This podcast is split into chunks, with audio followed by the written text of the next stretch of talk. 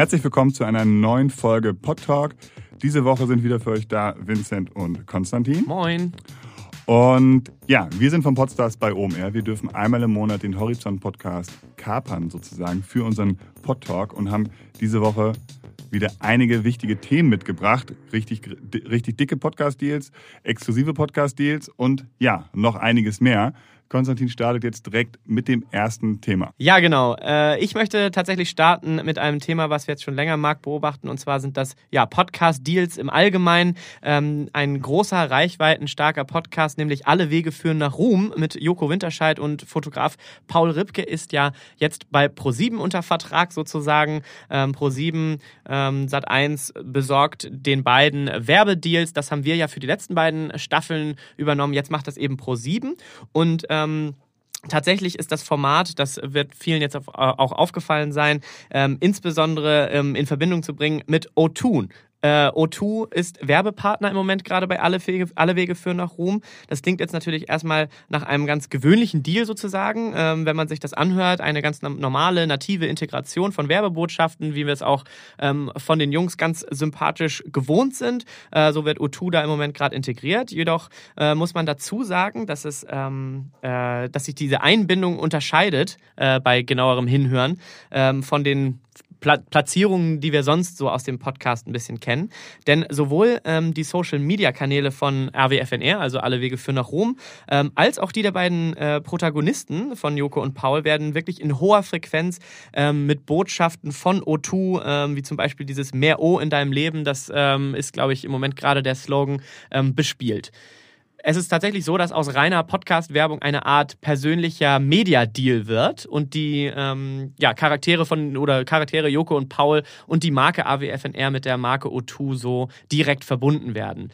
Es ist tatsächlich in der Branche so ein bisschen zu erkennen, dass immer mehr Brands diese Reichweiten, diese vorhandenen Reichweiten bei Promi-Podcasts nutzen möchten. Äh, auch andere Formate wie zum Beispiel Herrengedeck, die jetzt ähm, gerade zu Spotify gewechselt sind, darüber erzählt euch Vincent gleich was, haben ihre reichweitenstarken Instagram-Kanäle auch angeboten, um den Podcast für Werbetreibende ja, noch attraktiver zu machen, um noch mehr Flächen anzubieten und so weiter.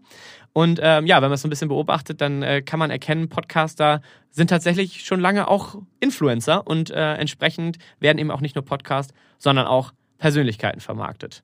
Das so ein kleines Update zu Alle Wege führen nach Ruhm. Ähm, Vincent, du hast das nächste Thema mitgebracht und zwar Spotify, Herrengedeck und gemischtes Hack. Ja, genau. Das hast du ja fast eben schon ein, etwas angeschnitten. Und zwar ähm, hat Spotify da wirklich ein sehr großen Move äh, letzte Woche ver, äh, veröffentlicht. Und zwar sind jetzt die beiden Erfolgsformate Herrengedeck und Gemischtes Hack exklusiv bei Spotify. Herrengedeck ein Format mit zwei Frauen, Ariana Barbouri und Laura Larsson.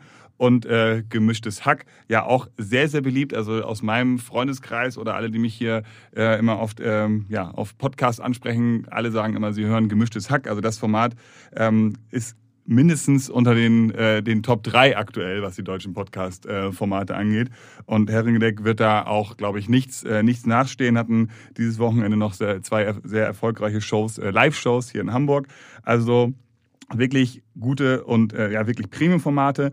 Und ähm, das ist natürlich interessant, dass Spotify sich jetzt das, äh, das Inhouse hört und die Hörer es jetzt zukünftig nur noch über Spotify hören können. Also ab sofort nicht mehr über Apple Podcasts und alle anderen äh, Podcatcher nutzbar. Und das wertet natürlich den Podcast-Nutzen ähm, auf Spotify extrem auf. Und ähm, ist für uns interessant zu beobachten, ob Spotify das auch noch mit mehr Formaten vorhat und dort mehr Formate ähm, in-house holt.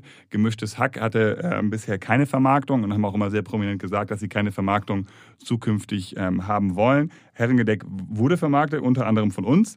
Und ähm, diese dieses äh, Vermarktungsgeschäft bleibt jetzt erstmal bei Herrengedeck sozusagen auf der Strecke, weil sie jetzt exklusiv bei Spotify unter Vertrag sind. Aber da erwarten wir auch, dass sich das vielleicht, äh, dass es jetzt nicht heißt, dass es nie wieder eine Vermarktung bei äh, Herrengedeck geben kann, aber schon mal eine andere Struktur sozusagen, als wir, als wir bisher hatten. Und was darüber hinaus noch ganz interessant sind, dass Spotify nicht nur an diesen großen, bolden Formaten wie Herrengedeck und gemischtes Hack interessiert sind, sondern sie haben sich auch ein vergleichsweise kleines Format mit äh, The Mindful Sessions gesichert. Das ist jetzt nicht super klein, aber vor allen Dingen im Vergleich einfach kleiner. Ähm, und, ähm, aber da sehen sie auch so viel Potenzial, dass sie sich das exklusiv reinholen. Äh, bisher hatte Spotify vor allen Dingen ja, exklusive Formate selber gemacht, sich selber überlegt, selber veröffentlicht und dann selber aufgebaut. Hier jetzt die Strategie, ähm, erfolgreiche Formate exklusiv in-house zu holen. Äh, mal sehen, mit wie vielen Formaten sie das noch vorhaben, noch machen oder ob das jetzt erstmal so ein paar Ausflüge waren. Ähm, ja, aber fanden wir sehr, sehr spannend und zeigt halt wiederum, hatten wir in dieser Kolumne schon häufig gesagt, welche Bedeutung und welche Wichtigkeit äh, Podcast für Spotify hat. Und damit kommen wir jetzt auch schon ja, zum dritten Thema. Und zwar geht es um das äh, ja, allseits beliebte, bekannte und befürchtete Bewertungsbashing oder diese Bewertungsskala. Äh, Konstantin, was ist da los? Genau, äh, wir versuchen euch ja immer auch ein Thema ähm, äh, aus dem englischsprachigen Raum beziehungsweise aus den USA dann äh, mitzubringen und in diesem Fall ähm, ja das Thema Bewertungsbashing, also was passiert eigentlich gerade vor allem auf Apple Podcast mit Podcasts, die dort schlecht bewertet werden und warum passiert das eigentlich? Ähm, dort äh, in den USA ist wirklich ein kurioser Fall passiert, ähm, der ja so die Podcast-Landschaft da so ein bisschen hat ähm, aufschrecken lassen. Es wurden mehrere Formate dort mit ja, Ein-Stern-Bewertung, man könnte fast sagen, ja bombardiert, ähm, also derart schlecht gemacht, dass, äh, schlecht gemacht, dass die Produzenten äh, die Formate teilweise sogar eingestellt haben. Ähm, und der Grund dafür ähm, ist im Moment gerade noch völlig unklar. Also man weiß gar nicht, ähm, was genau da passiert ist. Offensichtlich ähm, gab es mal den Fall, dass ähm, ja der eine über den anderen Podcaster irgendwie schlecht geredet hat und das hat den Fans nicht gefallen und dann ging die, ging die Sache los. Ähm, trotzdem stellt sich natürlich immer die Frage, die Bewertung, ähm, vor allem auch ohne eine ausformulierte Kritik oder eine Rezension, das heißt, die Leute drücken einfach nur auf einen Stern und schreiben nicht, warum sie den Podcast doof finden, ähm, ja, ähm, wird tatsächlich auch vermutet, ob es da ja eine Art Tool gibt oder Tools gibt, die sozusagen automatisierte Bewertungen dann abfeuern.